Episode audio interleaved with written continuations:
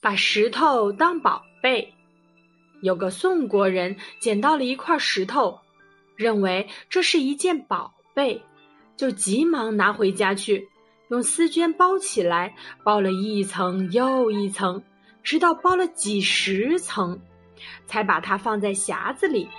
但他还不放心，在匣子外面又套上匣子，一连套了几十只。有个懂得鉴别宝贝的人听到这消息，就上他那里去，请求看一看宝贝。那宋国人很慎重，事先就熏香沐浴，清心静气地休养了七天，然后穿上大礼服，恭恭敬敬地请出匣子，取出那块石头来。那个懂得鉴别宝贝的人看了，几乎要笑出声来。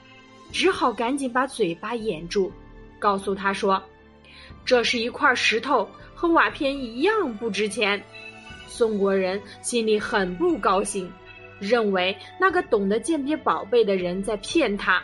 他说：“做生意的总把别人的货色说得一钱不值，这无非是为了自己可以多赚几个钱，我可不上这个当。”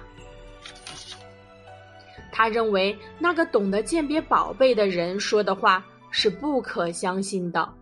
从此以后，他反而把那石头保管得更加稳当，更珍惜他那块石头了。